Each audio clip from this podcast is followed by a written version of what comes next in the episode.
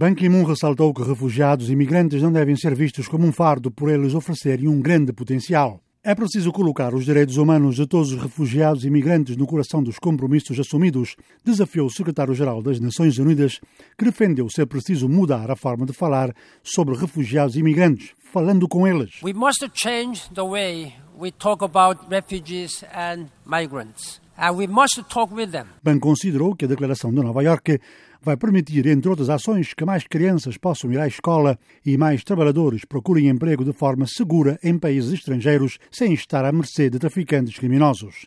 O secretário-geral declarou ainda que o documento reúne todos os parceiros em torno de compromissos coletivos com proteger direitos humanos de todos os refugiados e imigrantes, independentemente do seu estatuto, aumentar o apoio aos países mais atingidos e ajudar pessoas desesperadas em crises prolongadas.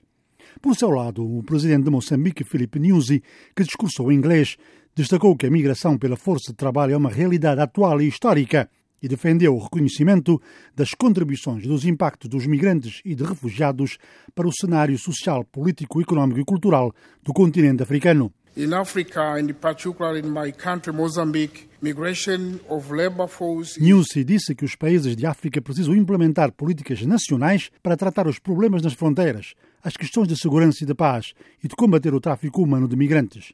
Ele destacou que Moçambique tem atualmente mais de 23 mil requerentes de asilo, a maneira encontrada pelo país para contribuir para a resolução dessa crise. Filipe News garantiu ainda que o seu governo continua comprometido a fornecer a assistência necessária aos moçambicanos que fugiram do país devido ao conflito recente entre o exército e a Renamo e que buscam o repatriamento voluntário.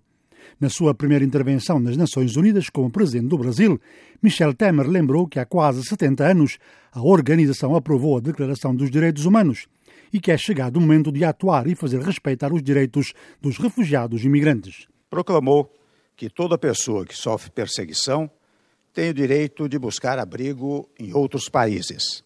É passada a hora de traduzir esse direito em medidas concretas. Não podemos fechar os olhos para as causas profundas desses fenômenos.